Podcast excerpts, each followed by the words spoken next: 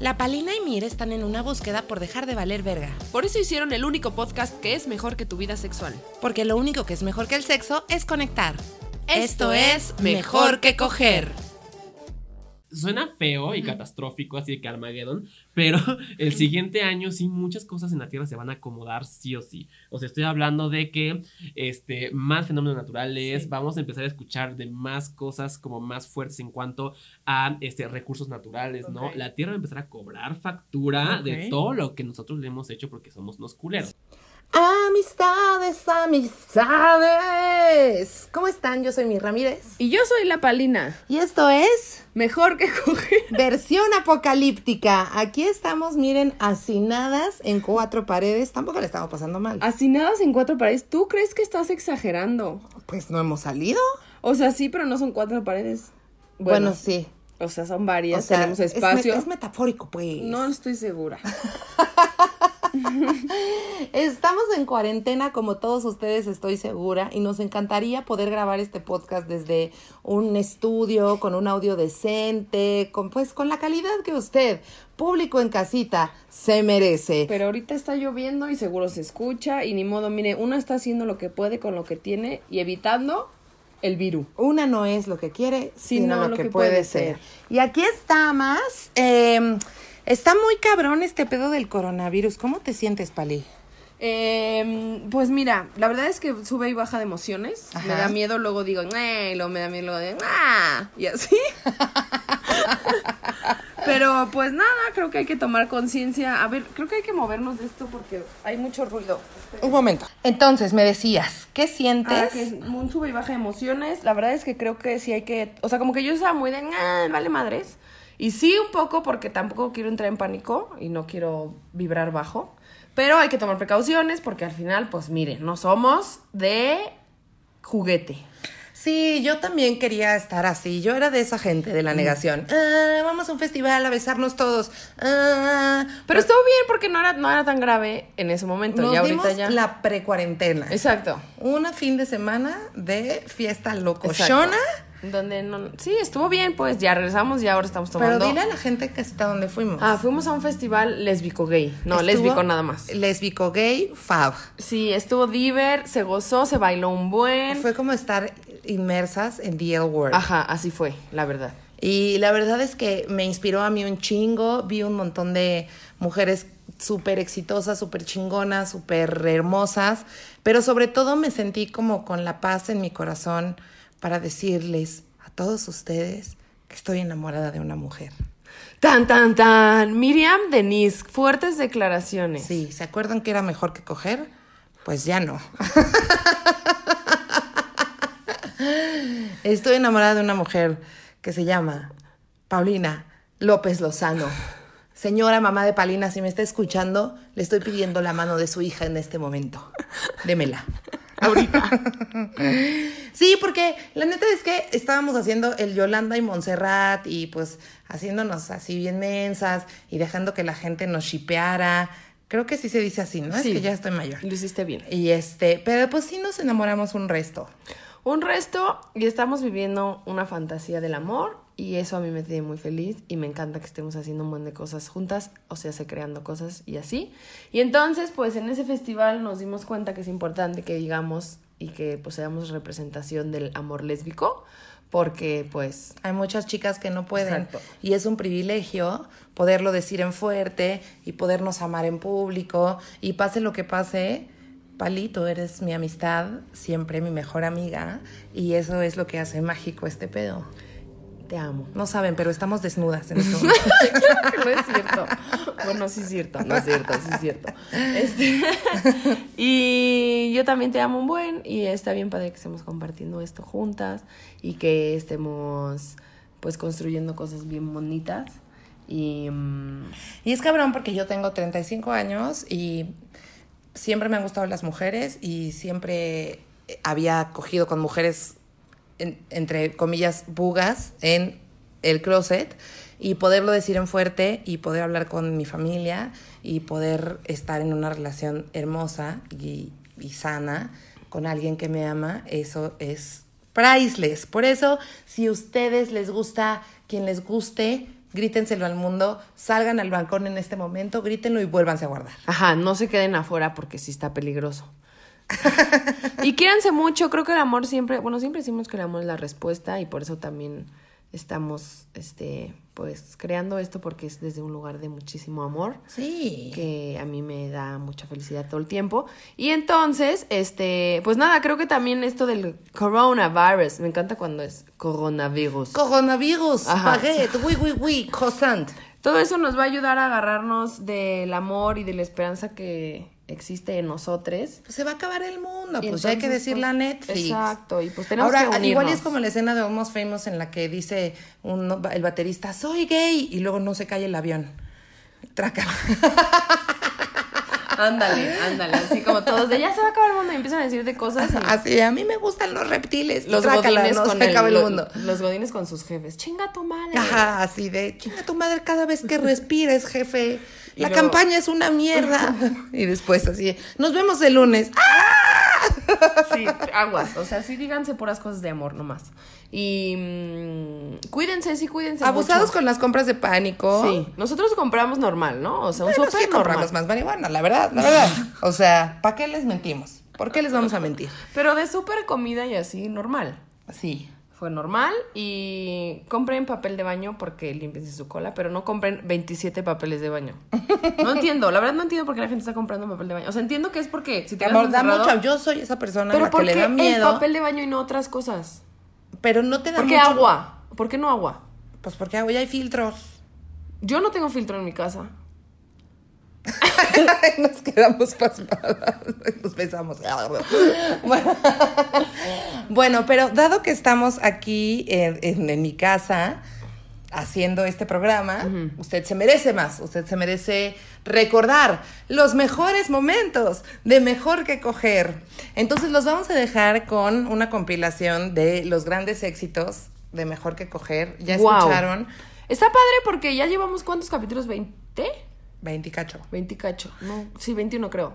Y entonces está chido como hacer un recuento en que vamos, Ajá. cómo hemos crecido, cómo Ahorita hemos- empezamos por lo que dijo Mica Vidente, que fue una predicción súper acertada de que la Tierra nos iba a cobrar absolutamente todo lo que le habíamos hecho y que se iba a poner cabrón, pero él dijo que la respuesta era el amor y que era vibrar alto y yo sí creo que en estos tiempos nos conocemos más, introspectamos más, nos enamoramos más. Oye, y, y, pues antes de irnos a dejarlos con este fabuloso contenido de recuento, no sabemos qué va a pasar, el podcast va a seguir. Sí, eh, Ustedes no sabemos cómo, pero va a seguir. Así lo tengamos que hacer encuerada siempre desde la nota de voz del celular, lo vamos a hacer. Exacto. Pero por ahora los vamos a dejar con esta solución en la semana porque pues ahora hay tanta información y tantas cosas que vamos un día a la vez. Sí, ¿No? y nos agarró en Curve, porque Nos veníamos del festival lésbico y dijimos, ah, mañana es miércoles, ¿qué hacemos? Y entonces hicimos esto. Oye, y quiero mandar un caluroso saludo. Ya sé que ya soy el Panda Show, pero no me importa.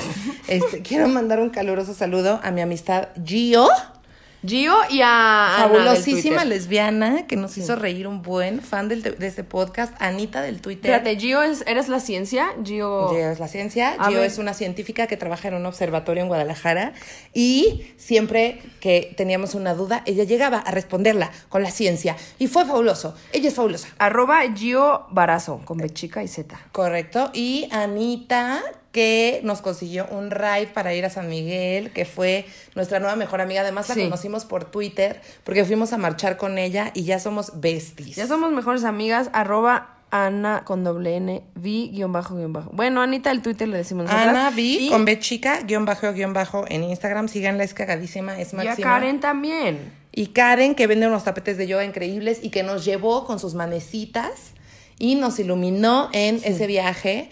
Les recomiendo un buen que no olviden que el mundo es maravilloso y que todos somos uno y la gente es chida. Este fin de semana si algo me enseñó es a confiar. Yo tenía, estaba muy nerviosa porque pues me acaban de entregar mi credencial de lesbiana la semana pasada, entonces no sabía cómo iba a reaccionar, este, si la gente me iba a decir, tú eres una impostora, cogías con el enemigo. Y no, nadie me dijo eso, la gente se portó chida, Este, muy poca gente se ha sorprendido cuando les he dicho que estoy enamorada de una mujer. Todas Aparentemente de- ah. ya era lesbiana antes de saberlo. Nueva lesbiana. No nueva lesbiana. Y no es apropiación cultural, o sea, todavía soy bisexual, pero ahora estoy afuera del closet, enamorada de una mujer maravillosa con un culo perfecto. Perdón Oye, que te ya. Oye, disculpa. ya. Oye, ya. Entonces, bueno, esa fue la declaración del día de hoy. Sí, Fuerte. fuerte, fuerte, fuerte. Pero- Pero, bien padre y ya, estamos felices. Güey, ¿Qué ya clase de celebridades menores somos si no aprovechamos las crisis para hacer algo sobre nosotros? Clara que Silvia. El coronavirus se trata de mí. Porque eres una reina. Los queremos, esperemos que disfruten. Les amamos. Si les gustan, eh, si les gustaría otro episodio de Greatest Hits, escríbanos cuáles son sus episodios favoritos, escríbanos en el Instagram, escríbanos en el, en el YouTube, los leemos porque pues estamos en cuarentena, Sí. aquí estamos. Y no salgan de sus casas si pueden, si su privilegio se los permite. Este, lávense sus manecitas con agüita y con jabón y, Y tomen agua. conecten desde su corazón, el corazón tiene todas las respuestas. Exacto. Les amamos mucho, ámense mucho a ustedes y a les de mes. Bye. Estamos entrando a una sección que es como la mano peluda. O sea, vamos, es, es una, esto es una leyenda urbana. Ah, está bien, está bien. ¿Por qué crees que se te trajo? ahí? ¿Por qué crees que se te está cayendo la catedral? O sea, lo que dice la leyenda urbana es que la torre poniente de catedral, o sea, si tú ves catedral de frente, la torre poniente está de tu lado izquierdo. Entonces dice la leyenda urbana que, la, que, el- que, el- que esa torre está desahuciada, que desde el terremoto del 17 ya los, los, expertos, o sea, los expertos en reestructurar se dieron cuenta que no hay forma de rescatarla. ¿Y solo la van a dejar ser? Ajá. Y por- porque no la puedes tirar. Ah, claro, porque patrimonio de la nación. Porque es patrimonio de la nación, pero para, para perforar, o sea, para hacer la intervención que permitiría conservar Ajá. esa torre, habría que perforar lo que está abajo. Y lo que está abajo, como es más viejo, es considerado más valioso, entonces no lo puedes perforar. Ay, México, en todo su esplendor, me encanta. Entonces, Pero está bien. Está bien. Está súper bien. Yo, yo prefiero la cabeza de Quetzalcóatl que la catedral. Bueno, sí, también. Sí, tienes toda Y la me da mucha risa que la gente esté comulgando arriba de la piedra de los sacrificios, ahí donde habrían los Pero me encanta que hay burocracia hasta en, o sea, hasta en el patrimonio nacional. ¿Y cuándo calculas que se caiga? Pues Tú como arquitectriz. yo como, pues no, no sé. No declaraciones tengo- deberían tratar de- Yo estoy comunicando un va mito. en, el reforma. Estoy como comunicando Pero ya un mito está medio con urbano. palillos, ¿no? No, ya todo está con palillos allá alrededor. O sea, ya no Pero no, a es, que es, mucho, es que es mucho más grave, porque además la catedral es, es- está equilibrando como cuatro cuadras de edificios hacia el norte ¿Qué? de la catedral. Entonces, si se cae la catedral, lo que va a pasar es un efecto en cadena que va a tirar Dominó. así Verga. ocho cuadras del centro histórico. Entonces, o sea, sí es un tema delicado, pues. Ahora, justamente cuando, sí, justamente cuando tembló Ajá. en el 17, Emiliano me llevó a lo que le llamamos el tour de la destrucción de la Ciudad de México. Íbamos mórbidamente y yo le iba explicando cómo se caían los edificios. Ah, sí, Y justo me explicó que había una relación, obviamente, entre que aquí es un lago, ¿no? Pero con que haya temblado una semana antes. Ah, eso es muy interesante. Sí, cuéntanos, Es Emiliano. muy extraño el rumbo que ha tomado este podcast. Tenemos aquí planeado así de que comedia y solo estamos hablando de cómo se nos viene encima este pedo. Perdón, es mi culpa, me vamos a hablar de esto.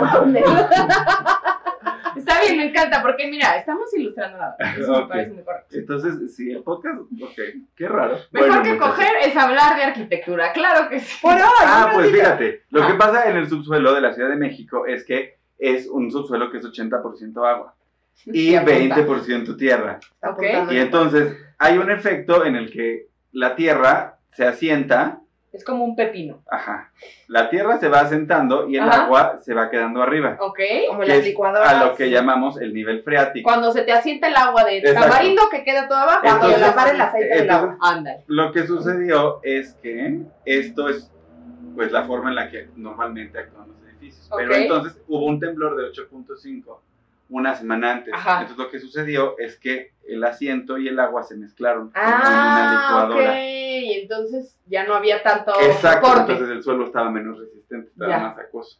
Y entonces Y- volvió a temblar. Y, Y se, bailó, y se cayeron las cosas, porque el subsuelo estaba... Sí, porque de aquí a que se asiente licuado. todo este pedo, pues pasa mucho tiempo. Y así. y Sin embargo, con toda esta información vives en la colonia Narvarte. Claro que Exacto, sí. No hay exacto. ningún problema. Entonces vamos a jugar a que le cambiamos a la televisión y nosotros somos canales de televisión y lo que está pasando en ellos. ¿Listo? Ok. Ok, venga. Sí. 3, 2, 1. José Carlos. Este niño no es tuyo. Es de mi hermano.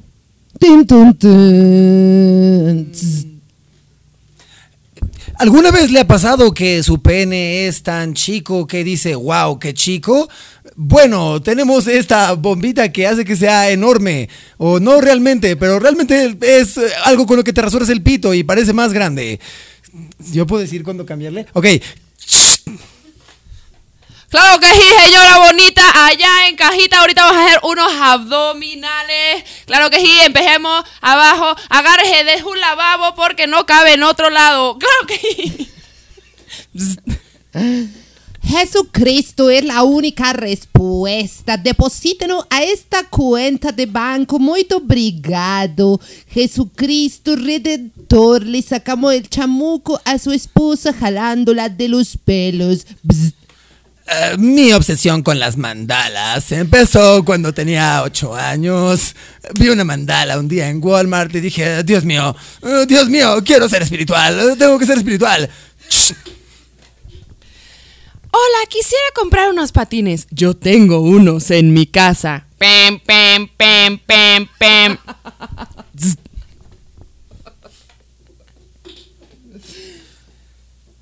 Ahora vamos a tomar la Santa Comunión.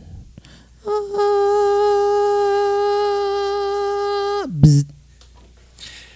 El niño José Carlos González tenía 12 años, un lunar con forma de perrito, padece de sus facultades mentales. Entonces estábamos ahí el doctor Snow y yo. Y le dije, doctor, ayude, ayude, por favor, me siento demasiado mal. El doctor de repente introdujo un... tz. Y aquí, sobre este riachuelo, colocaremos unos amigos pinitos. Mm. Miren cómo se mueven con el viento los pinitos. A ver, yo soy Esteban Arce y tengo la razón en todo lo que digo. Entonces, mi opinión cuenta porque esa es la libertad de expresión. Y si yo digo que matar toros es un arte, es porque es un arte. Y las mujeres tampoco deberían estar abortando. ¡Córrele, papá Toño! ¡Ya viene, papá Luis! ¡Córrele! ¡Córrele! ¡Ya va ganando papá Toño! ¡Ya viene, mamá Lola!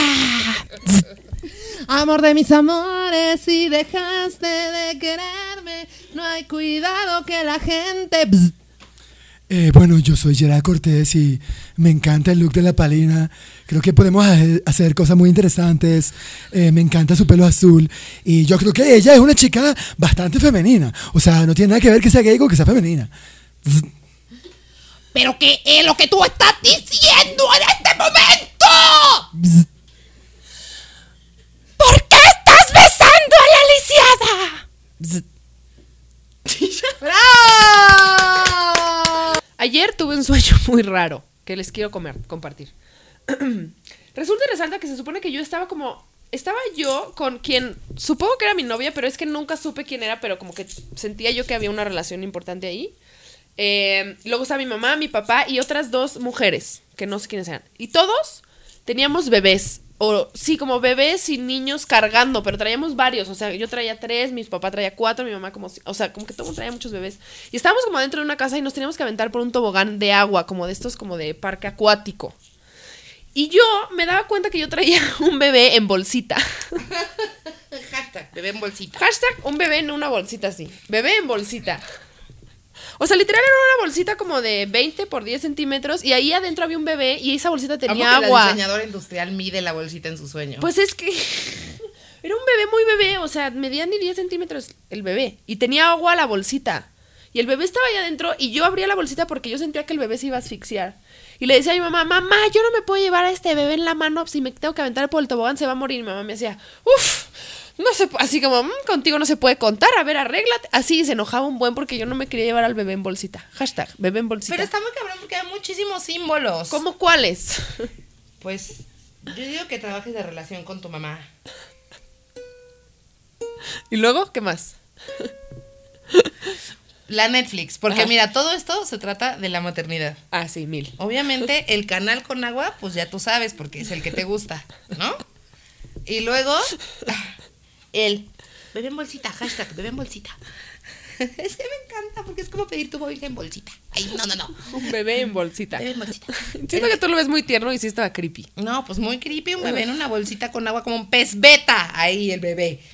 En el y, y aparte tu papá ahí atrás. Sí, mi papá así como de, ah, mal órale. viajadísimo sin Sí, decir nada. con cinco bebés. En bolsita. No, ellos no. Lo única que tenía bebé en bolsita era yo. Ah, eso es súper interesante, porque no, no eres libre. Tu bebé en bolsita está en bolsita, está confinado. Ya me estás así, la Miriam Freud. Ayúdame, Freud. Yo cuando era más joven y menos señora de lo que soy ahora, sufría mucho porque quería cambiar al mundo. Y entonces como yo quería cambiar al mundo y pues el mundo le vale pito, entonces... No le importa nada, Lorena. ¿Cómo? ¿Lorena quién? Exacto. Como al mundo pues no le importa. Entonces yo vivía muy frustrada y muy deprimida y entonces sentía que todo lo que hacía era como inútil y no servía de nada y entonces el mundo y horrible. bla, bla, bla. Y entonces un poco lo que, lo que empecé a darme cuenta, también tuve un maestro increíble que, que me ayudó muchísimo como a, a- repensarme qué significaba ser activista y qué significaba, desde dónde quería yo moverme. Como el único poder que realmente tenemos es el poder que tenemos sobre nuestro cuerpo y lo que nuestro cuerpo le da al mundo. Entonces yo no tengo poder sobre si las feministas quieren A o B, o si hay feminismos de 10.000 tipos, o si hay feministas trans excluyentes y feminismas trans incluyentes. O sea, no tengo poder sobre lo que las otras personas hacen. Pero sí tengo poder sobre lo que mi cuerpo hace y lo que mi cuerpo le dice al mundo y cómo mi cuerpo se mueve por el mundo. Y entonces, pues empecé a jugar con cómo podía mi cuerpo expresar o ser lo más congruente posible con las cosas que yo quería reflejar en el mundo. Y entonces trato de formar relaciones con las personas, como contigo, como de pareja o de cualquier tipo, que sean lo más congruentes posible con el imaginario que yo tengo del mundo en el que a mí me gustaría vivir. Y eso entonces va generando como posibilidades de que otras personas puedan irse también tocando a través de eso y ir tocando los cuerpos, digamos, que eh, sus cuerpos toquen. Y eso para mí es como la única real forma que tengo de transformar el mundo es a través de mi cuerpo. Entonces, pues pues mejor juego con eso en vez de estarme clavando con cómo le hago para que Palina piense lo mismo que yo, porque pues al final Palina tiene todo el derecho y la libertad de pensar lo que Palina quiera pensar, como no no tengo tampoco yo tengo la verdad. Yo tengo mi verdad dado mi contexto y lo que yo me he imaginado y lo que he leído y lo que he pensado, pero hay millones de cosas que no he leído, que no he pensado, que no he visto, que no he vivido y por ende no tengo tampoco la verdad. Tengo mi verdad y dejo que el mundo vaya como influyendo en transformar esa verdad y en educarme y poco a poco pues mi cuerpo se va jugando y transformando con eso, ¿no? Esa es un poco mi idea esta de cómo el cuerpo es libertad. ¡Queen! Todo este rollo como de, de no tener esta apropiación de nuestros propios cuerpos y de generar tanta culpa del placer. Yo me acuerdo que me daban chupetones y me gusta mucho que me besen el cuello. Y también me ponía a llorar de, de que sentía placer y sentía que eso estaba muy mal. O sea, ya dentro de mi cabeza estaba tipificado como que estaba mal. Entonces me parece súper revolucionario que esta información que está ocultada nos permita apropiarnos primero de nuestro propio cuerpo, porque a partir de ahí ya puedes tomar decisiones de relacionarte de una manera más sana. Sí, la verdad es que lo- justo como lo nombraste ahorita, que es decir, güey, me siento muy mal, pero la paso muy bien. Eso es porque el aprendizaje de que está mal es eso, es una idea, pero a nivel corporal el placer Claro. se siente bien. O sea, eso es lo que se me hace muy potente del placer. Estamos diseñadas, nuestra anatomía, para que se sienta rico. Entonces, a nivel neuronal, es como le- cuando le dices a alguien de que no, güey, no hagas este tipo de drogas o demás. Y es como, pero se siente bien. Ah, o sea, ah, y a diferencia de eso es que No el eso, no es placer no tiene un impacto negativo en el cuerpo. Al contrario, tiene un montón de beneficios. Pero socialmente y a nivel cognitivo, entonces se hace un gran pedo. Porque esto se llama disonancia cognitiva cuando son dos ideas que son muy difíciles que existan al mismo tiempo. Y causa mucha angustia. Y entonces me tengo que inclinar por una. Y cuando me inclino por el placer, güey, voy a sufrirla socialmente si lo hago público, porque todo alrededor me está diciendo que no debería de sentir rico. Pero por otro lado, yo me conozco, yo siento y se siente bien. Y es que luego esta parte de culpa puede ser tan intenso que incluso lo que se siente bien se empieza a negar y a tener como esto de siento bien, pero luego se desencadena culpa y luego Y se empieza a hacer una asociación. Ajá, la Claro. cruda moral. Me ¿no? castigo. De- de cómo hago esto. Y suele haber un proceso de penitencia, no lo vuelvo a hacer, y shalala, y demás, y luego vuelve a suceder. Y no lo vuelvo a hacer, y no me informo, Ay, y no nada, y luego lo vuelvo a hacer. Y en ese no me informo y lo niego y demás, en cada encuentro hay riesgo, ¿no? O sea, si es masturbación, pues no, se mantiene bastante Sí. bajo. Pero eso se traduce también a cómo llevo mi vida sexual, entonces sí hay riesgo. Sí, ya hay otras personas involucradas. Peores fracasos, peores fracasos. ¿Pero todos o solo yo? Grandes fracasos como de, pues, este, este camino Decía, que mi hemos- mamá me abandonó. No, otra. Ah, el Del- stand-up. yo, del stand-up. Bueno, ¿ustedes tienen el suyo? Puedes, pero empieza tú, empieza tú. Empiezo yo. El mío, es que he tenido varios. Aquí en esta, en esta carrera se tiene que aprender a valer un chingo de verga. Este, pero el peor fue una vez que di show con el joven Talavera y tío Robert y estábamos en un show privado para el IMSS, este, no, no sé la diferencia, la verdad. Este, eh, bueno, estudié en Televisa, no se puede todo. Entonces, este, pues bueno, teníamos que ir media hora cada uno y se sube Talavera primero porque él tenía otro show, yo iba a abrir, pero tenía otro show. Entonces se sube primero y lo bajan a chiflidos, así como a los 12 minutos. Dios. De hecho, me dijeron que no contara esta historia. Este. Upsi. Upsi. No, a los 12 minutos le chiflan así, se empieza a pelear con el público y entonces empieza, bueno, ya con ustedes, Marcela de Cuona. Y yo tenía poquito, tenía como nueve meses haciendo estando. Y entonces me subí así, eran 800 personas, entonces me subí así y de repente empezaron a chiflar así como a los 10 minutos. Entonces yo dije, no, este barco no se me va a caer. Dije, ¿quién está chiflando? Y entonces dije, Excelentes herramientas. Muy bien, Marcela. porque estudié Cabareteo, cabareteo. amiga, ¿Quién está chiflando? Y acusaron al que chifló primero. Entonces, Porque son culeros. y entonces este, lo subí al escenario y le dije, a ver, ¿por qué estás chiflando? ¿Qué te pasa? Ya. Oye, ¿qué te pasa? Oye, ¿qué te Pero no pasa? mames, qué huevotes que fuiste por ahí y lo subiste al escenario. Claro, porque de yo- aquí la que manda soy yo, Soy yo. son mis perras. Y aparte, pues que tenía- quería ganar tiempo más que nada, ¿no? Entonces, Sí. ya que bajaba y así, ¿no? Entonces le dije, ¿por qué estás chiflando? Me dijo, es que ya quiero que pase la rifa. Y yo, bueno, ¿qué están rifando? Y dije, un coche, ¿no? Ah, Le dije, una botella. Hijo de la verga. Una botella y dije, bueno, te entiendo. Te entiendo, ahí gané tantito, me aplaudieron, dije, bueno, pues aquí un aplauso, la verga, no sé qué. Seguí y dije, ya, me los gané, y al minuto me vuelven a chiflar. Y nada más, o sea, me dieron muchas ganas de llorar, les dije, se siente bien culero. Ah, qué Antes de irme, no esperar. No se le cayó el barco. O sea, yo, no, es que se siente bien culero, Como el meme de ya. ya, voy ya, ya. Y les dije, bueno, con ustedes, tío Robert. Seis minutos duró arriba. Y seis minutos le chiflaron. Y lo que estuvo muy cagado es que terminamos el show y me dice el tío Robert, por favor, no, le, no hay que decirle a nadie de lo que acaba de pasar. A nadie. ¿Pero por qué? ¡Cuánta fragilidad! Soy frágil, muy frágil. Soy un hombre frágil. Súper frágil. Bueno, entonces este salimos y había un chavo y nos dijo así de este. ¡Vale, "Oigan, verga! No, no, nos dijo, no, a mí sí me está gustando mucho el show, no mames, no sé qué.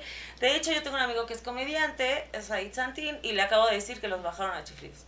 O sea, ya sabía todo el contestado. Pero a los cinco minutos me habló el muerto. Oye, que los bajaron a chiflidos. ya, todo el mundo sabía. Pues sí. Entonces, Pero aparte todos estamos en el- O sea, la gente de la comida sabe que pues eso Es es, una posibilidad. Pero, o sea, yo había escuchado de gente que la habían chiflado.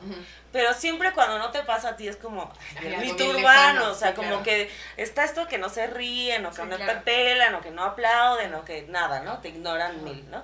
Pero no de que te bajen a chiflidos. O Claro. si estás en un show privado que te digan como, ya baja, ¿no? Ah, eso sí me ha pasado a mí. O sea, como baja. Sí. Eso a mí nunca. Gracias, Pero- ten dinero, pero vete. Ajá, si ya te deposité, pero bájate a la verga. Entonces, pero chiflidos, nunca. Entonces, ¿te han chiflado? No, ¿A ti? nunca. Pero en la calle te decía. Patriarcal. Ya, todo es una canción. Tú te sobas. Mejor que coger el musical. El musical, o sea, sí, Chicago. Muchas sobadas en escena. Seguimos con poesía clásica. Joyas de la literatura latinoamericana.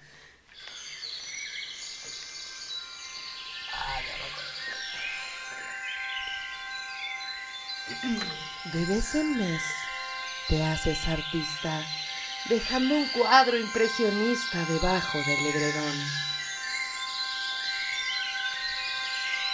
De vez en mes, con tu acuarela,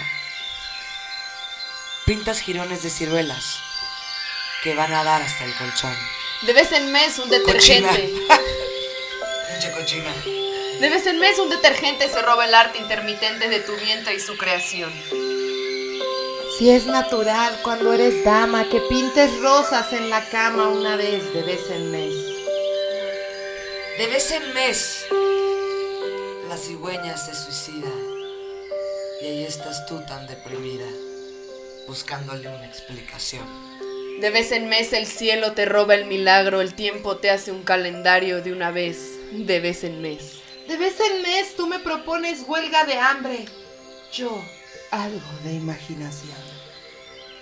De vez en mes, la luna nueva viene a quitar lo que renueva y a colocar otra ilusión. De vez en mes soy invisible para intentar en lo posible no promover tu mal humor. De vez en mes no hay quien te aguante. Y es tu pecado estar distante. Y otro peor, quedarme ahí. Y aunque hay receso obligatorio y el cielo se hace un purgatorio, te amo más de vez en mes. De vez en mes la cigüeña se suicida y allí estás tú tan deprimida buscándole una explicación. De vez en mes, el cielo te roba el milagro.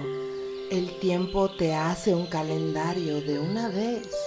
De vez en mes. De vez en mes. ¿Dónde está? Ay, eh, tú me propones huelga de hambre. Yo algo de imaginación. De vez en mes tu vientre ensaya para cuna, tu humor depende de la luna y yo te quiero un poco más. De vez en mes, a ti te da por tomar siestas, a tus hormonas, por las fiestas. Y el culpable, siempre yo. De vez en mes. No hay más reloj que el de tu cuerpo. No hay más luz que la que das. De vez en mes. En mes. Creo que hablo por todos cuando digo, Ricardo Arjona, vete a la verga. Esta fue su sección favorita, poesía clásica. Tiriri. ¡Guau, guau! ¿Eso fue una vez? Como sonidos naturales. ¡Ah! ¡Uh! ¡Uh! ¡Uh! Ese es el muy de la mañana. ¡Uh! ¡Uh! Qué ¿No? poca madre Arjona, ¿no? Sí. Pinche Arjona, no mames. No, mira, ¿sabes una cosa? Sí tenía buenas. Digan lo que digan, mucho Sí. meme, mucho ¿Cuál te mame. gustaba de Arjona? El episodio Me pasado gusta este una que acabo de conocer hace poco que se llama Mi novia se me está poniendo vieja que le canta a su mamá, que está súper triste. Lloré. Fue como- Otra que me guste.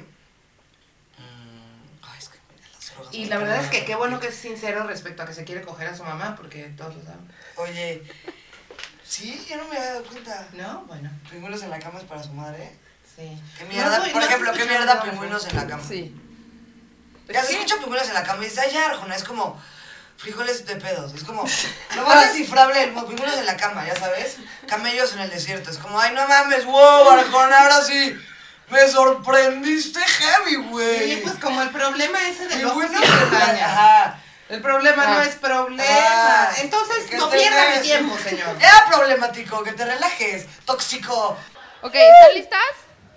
Estoy listo. Mi mamá. Osama, ¿qué pedo, ma? ¿No compraste mi chía? Porque yo soy mi rey también, ¿no? Machito, huevón y mi rey. Pues la neta es que nadie va a ser tan mejor como mi mamá, ¿no? O sea, como que yo sigo saliendo con mujeres, pero como que ninguna le llega, ¿no? Y por eso, pues, en este momento que tengo 40 años,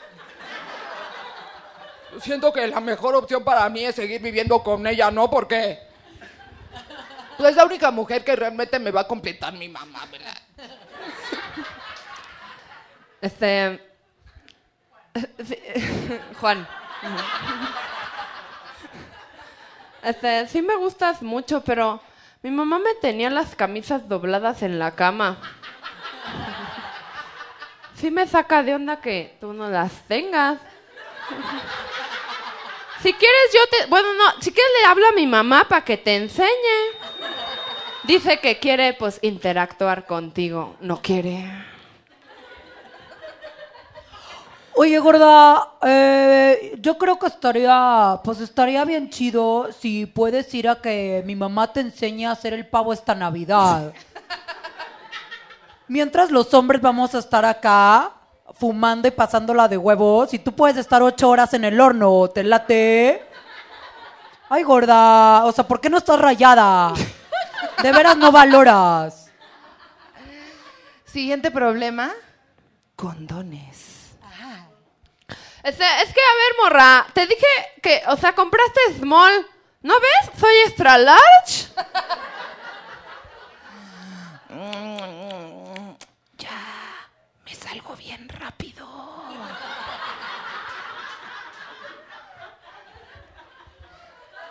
No lo necesitamos.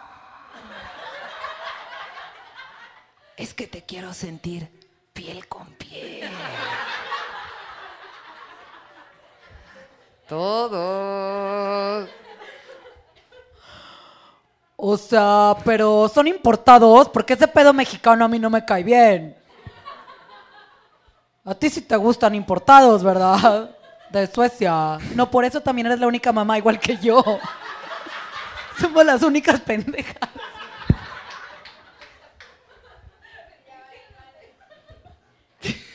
Fútbol. Pues es que la mera verdad no es que yo llore diario, pero pues es que. Nomás no gana el Cruz Azul y yo estoy ahí. Todo mi aguinaldo me lo gasté yo en ese estadio. Ahí pedí todos los cueritos, todas las horas estuve todos los partidos. Todo lo que pidió de mí este hijo de su puta madre no pueden ganar nada. Suéltame, vieja. No, vieja, es que mira, si tú fueras, si tú fueras Memo Ochoa. Mira, Memo Ochoa que me la meta. No, no me estés tocando el culo. Memo Ochoa sí, mira que me, o sea, se la pelo. Ese güey es un rey. Ay, o sea, gorda, ¿me puedes pasar la chelita que tengo ahí?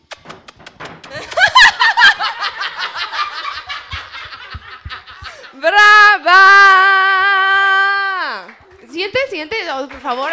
Que no parezca que estamos aquí haciendo pura pendejada. Este es nuestro último problema. Mujeres. Dime quién las inventó. Dime quién nos hizo ese favor. Tuvo que ser Dios.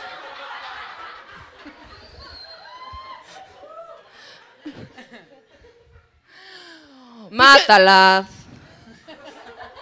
Con una sobredosis de ternura. Asfixialas con besos y dulzura. Ya no sé qué sigue. O sea, pinches viejas ya no nos dejan burlarnos de nada.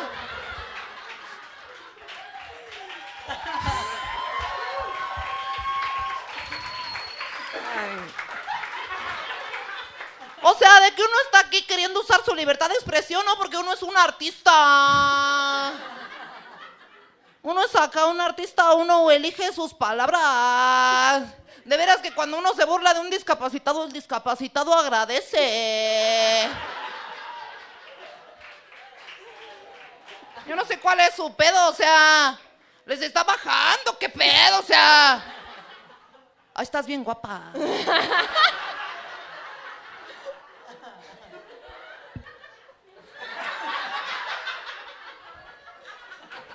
Brava. este, yo tuve mi época de ser muy rebelde y de que yo voy a donde yo quiera y todavía vivía con mis papás, ¿no? Ya sabes, así. Yo dirijo mi vida, mi fiesta me pertenece. así, exacto. Y entonces yo iba así de fiesta en fiesta, en fiesta, en fiesta, y en una vez saqué una fiesta en Santa Fe. Ven, porque yo no debo regresar a Santa Fe. Fui a una fiesta en Santa Fe y ahí estábamos tra, tracatrá. Fiesta normal, casera, ¿eh? Todo bien. Y en eso dije, voy a pedir mi Uber y yo ya me quería ir a otra fiesta. Bueno, a un antro homosexual.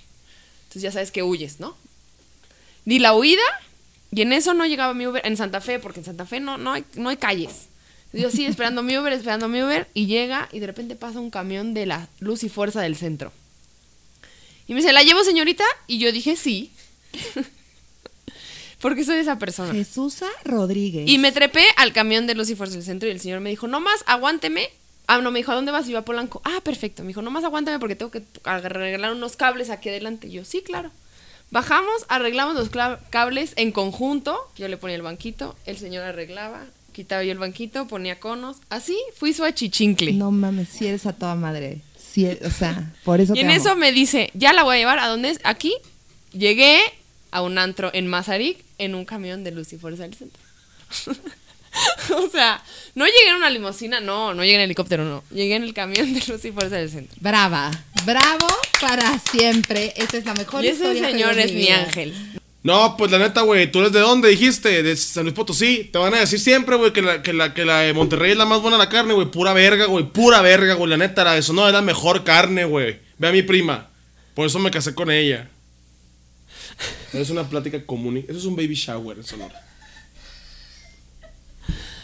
Ahí aquí en el DF no saben hacer carne. Los- siempre les tengo que estar ayudando yo. No saben, andamos de poner el pinche carbón a la verga, lo prenden, no lo saben prender. Todas, toda se humea la chingadera. La palina es Speedy González. Sí soy. es Speedy González. Gracias. Eh, yo le dije a mi primo que trajera un- uno de estos portafolios ahí que tiene pues toda una vaca allá dentro del portafolio. Y mi primo dice que aquí en el Distrito Federal se hacen las carnes asadas en la mañana. ¿Qué chingaderas son esas? Aquí se hacen en la noche. Aquí estamos tomando unos botes y, y asando la carne. Y pues así es como yo conocí a mi esposa. Que también es mi prima. ¿Por qué parece que eres un doblaje de vacas vaqueras? Porque no somos, o sea, ¿Por no. qué? ¿Por qué? Porque suena como tamaulipeca. Perdón, estamos, estamos aquí disminuidas por tu talento. Cállate, disminuida. ¿Cuál es el problema? No me gustó ese. Casarse. Ok. Ay, no, güey. Ya tengo 16 años, güey. No me he casado, güey. Ya estoy bien vieja. Mi amiga Dayanina se hizo un microblading para su boda y que se les pasa la mano y se le corta un ojo. ¿Por qué parece que está en una película de Pedro Infante? ¿Por qué? ¿Qué le hice yo para que lo eh, imite así el acento de Sonora? Lo que más me da risa es que hace esto con las cejas, mira. Hace. ¿Pero por qué? O sea, ¿pero por qué no puede lo demás? Puede hacerlo, pues. Pero no es de sonorenses, es de norteños. Ah, ok, ok, Que yo cómo voy a saber si nunca he ido a Sonora. A Sonora, ¿cómo? A Sorona. A Sorona. Nunca he ido a Sorona. Y yo, ah. Yo tampoco. Googlea, ¿dónde está Sorona? Tú, a ver, Paulina. ¿Ah, yo? Eh, Majo, es que ¿sabes? estoy súper preocupada porque la wedding planner, o sea, como que no me está diciendo si voy a tener flores rojas o rosas. Y la verdad sí está difícil porque si no, ¿cómo voy a escoger el color de mi boda, Majo? Ayúdame. Fui Pablo L. Morán y no fui norteña. bueno, sí, creo que sí. Sí fui, lore- sí fui porque norteña. Y Pablo, Pablo es más como. Sí, yo creo que puede. Sí. Sí. Sí. Ese es Pablo. Familia. Familia. No, güey, sí la quiero mucho, güey. Sí la quiero mucho, la neta, güey. O sea, es como de mi familia. Bueno, literal es de mi familia, es mi prima segunda, güey. La morra con la que me voy a casar, güey. Pero es un pedo, güey, porque nunca he visto mi pito, güey. y Tengo dos. Se me pegó un cable con esa Mira, declaración. hay una cosa de, que- de coger con primos que trae sus beneficios a veces. Estoy muy perturbada. Creo que en el norte sí está muy normalizado lo de los primos. Muy ¿Normalizados normal. los primos? Sí, No. está muy Tengo normalizado. primos. Aquí nadie Tengo unos dice- primos y todos. Uy, wow. Qué raro. Sí. ¡Ah, la verga! Está bien grande ese edificio. Unos taquitos, tráiganse unas carnitas. ¡Uy, uy, uy, uy, uy! ¿Y eso porque es ¿Por qué imita a la India Yuridia? familia? ¿Qué tengo que ver familia? Religión. No, me dijo el padre que no es pecado si es con él. Y con eso damos por terminada la sección. Problemas de norteños. ¡Ay, hijo de su chingada madre! Pensé que ibas a salir corriendo tú como espíritu. ¡Ah! Así, bye, adiós, Ray. Regresas. En un loop. en un loop. Tenía miedo de decir mis chistes de aborto en Querétaro. ¡Vivimos en un mundo patriarcal! Una vez tuve un pezón mediano afuera y nadie me dijo nada. ¡Vivimos agarrados de la mano en la, en la ¿qué dijo? En la banqueta y nos vieron feo. ¡Vivimos en un mundo patriarcal! Mi mamá me dijo, por favor, no tomes. ¡Vivimos en un mundo patriarcal! Cante con nosotros, por favor, venga. Una, dos, tres. ¡Vivimos en un mundo patriarcal! Pensé que eras una mujer. Oye, yo quiero hacer un paréntesis, espérate, quiero hacer un paréntesis aquí porque yo me subí y yo le dije lesbiana, así le dije, tú eres una lesbiana, así. Pero no, o sea, ni siquiera lo pensé, solo dije, tú eres- y ya, y cuando tú te subiste le dijiste, ah, eres un hombre, dije, ah, verga. Y el Ricardo, y yo. ¡Vivimos en un mundo patriarcal! Me fui a depilar con láser, aunque duele más el láser en las partes prietas, mira. ¡Vivimos en un mundo patriarcal! Mi papá me trajo flores cuando me bajó. ¡Vivimos en un mundo patriarcal! Mi papá dice que decir verga no es de una señorita. ¡Vivimos en un mundo patriarcal! Me volví feminista, me dejé los pelos en las axilas y luego me los rasuré. ¡Vivimos en un mundo patriarcal! ¿Sigo? ¿Ya no sigue, sigue, sigue, sigue. Este, uso tanga todos los días aunque me roce. ¡Vivimos en un mundo patriarcal! Le dije, mamá, soy lesbiana y me dijo, cuídate. ¡Vivimos en un mundo patriarcal! En Sara no hay ropa de mi talla.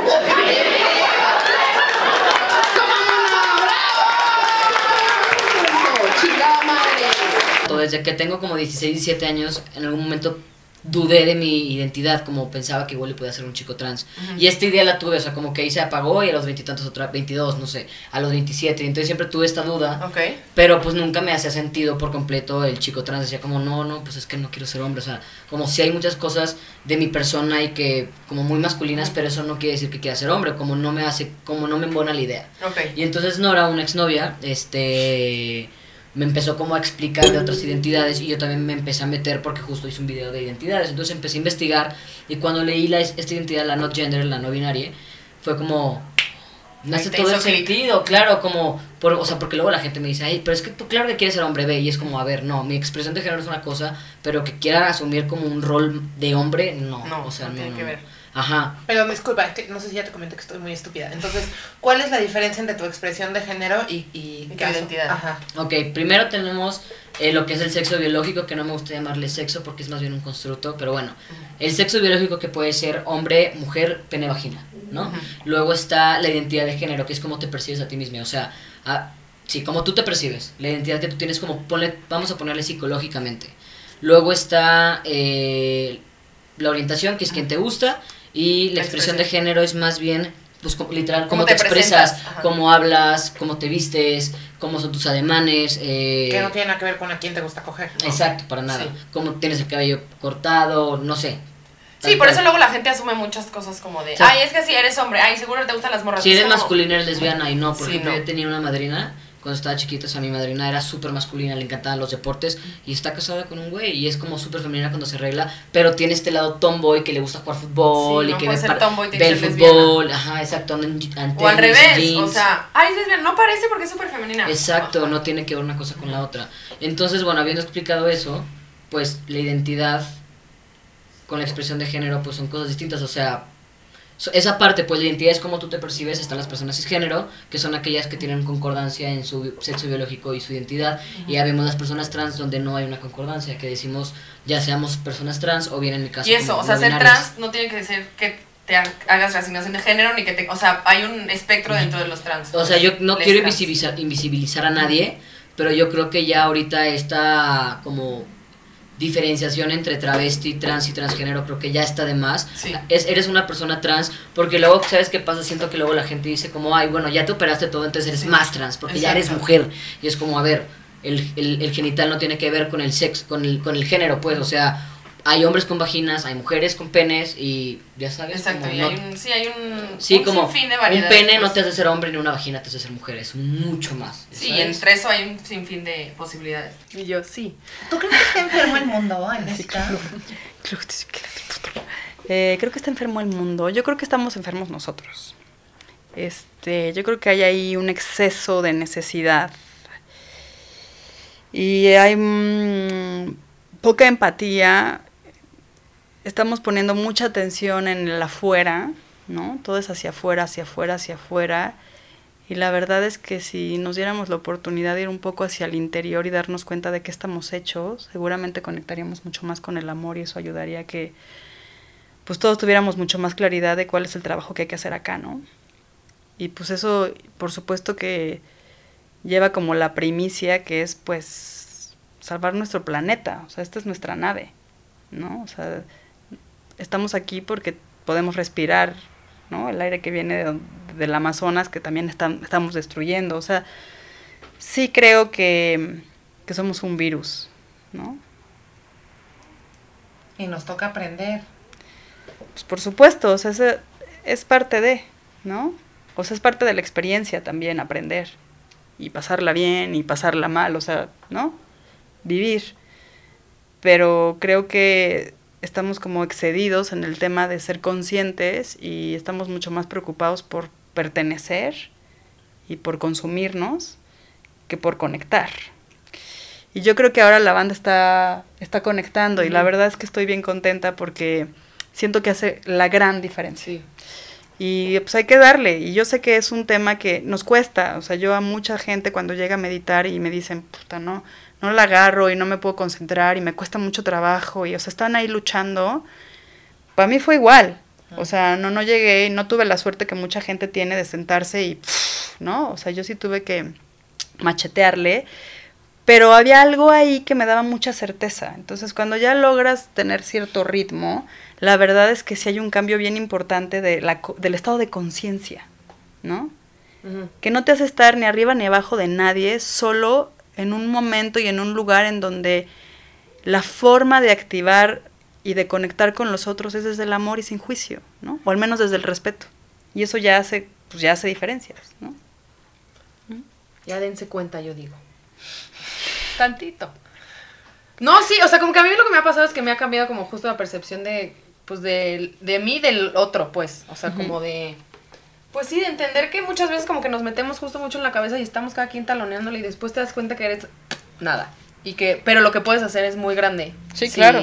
Si lo agarras desde el punto de vista, pues, digo, creo que esto también tiene que ver con lo que vaya contigo y la filosofía que tú lleves, pero si estás pensando ya en que no, o sea, no ser un ser individual, sino que somos un colectivo, eso ya como que es mucho más poderoso, pues.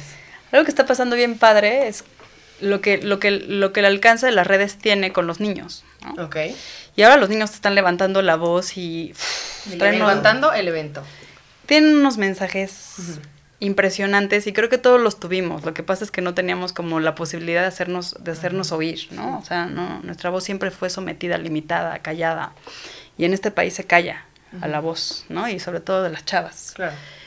Pero es bien interesante ver cómo los niños y las niñas ahora tienen la posibilidad de acceder y llegar a los oídos de mucha gente, ¿no? Y con mensajes súper poderosos. Entonces yo creo que esa es otra respuesta, ¿no? Esta parte como del no condicionamiento del juicio, ¿no? De, de segregarnos, de, de creernos que somos mejores, este, de sentir que estamos en una mejor situación que el de al lado. Cuando la re- otra realidad está aquí, Sí. a tu lado, solo no la tocas. Y no la tocas porque tu percepción es ajena a esa, pero eso no significa que la otra no esté ahí, ¿no? Entonces tampoco podemos ignorar lo que sí está pasando, ¿no? O sea, eso es un muy irresponsable. Eh, me gustaría preguntar al tarot qué es, cómo nos podemos amar mejor el 2020. Ay, me encanta. Me encanta a mí también. Amo. Vamos a sacar cuatro cartitas. a ver. Sácatelas. padre. Venga, la alegría. Eso, mamona. Eso.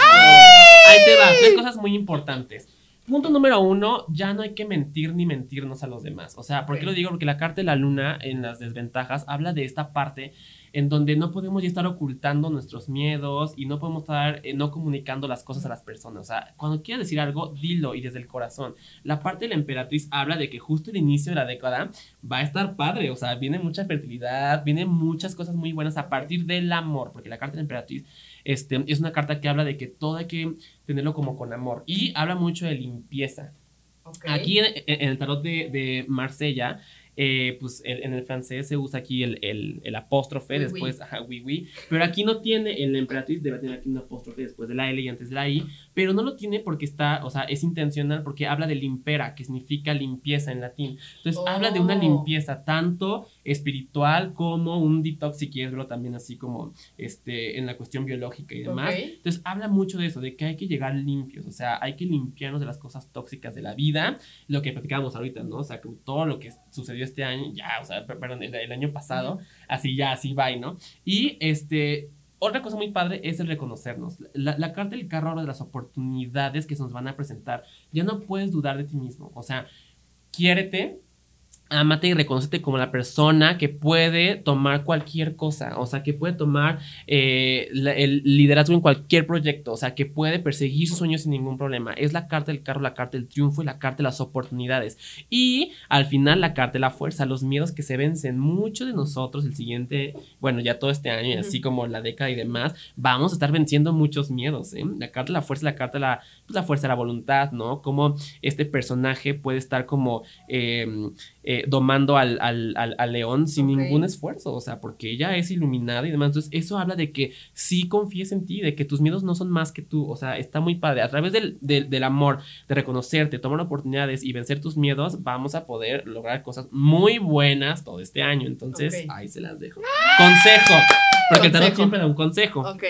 se saca sumando los numerales de cada carta hasta un mínimo de 21 porque son 22 arcanos, pero pues el loco no tiene número porque es el loco, ¿verdad? Ok. Entonces, a ver, 3 y 7, 10. Diez. Y 18, 28. Y 11, 39. Ajá. 3 y 9, 12. El colgado. Los ini- ahí, ahí va. Hay dos cosas muy importantes con esta carta.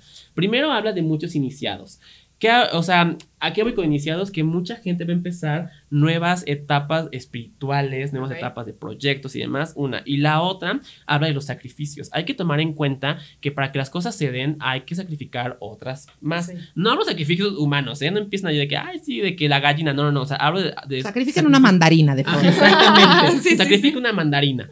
Este, pero hablo de las pruebas que tú estás dispuesto a ponerte y con ellas vienen sacrificios, pero después del sacrificio viene pues la, la, la recompensa, entonces está muy padre. Entonces, el, el- ahora sí que esta nueva era es de, órale, pruebas, pero este, o sea, como personales, nuevos inicios y enfrentar muchos miedos y todo con amor.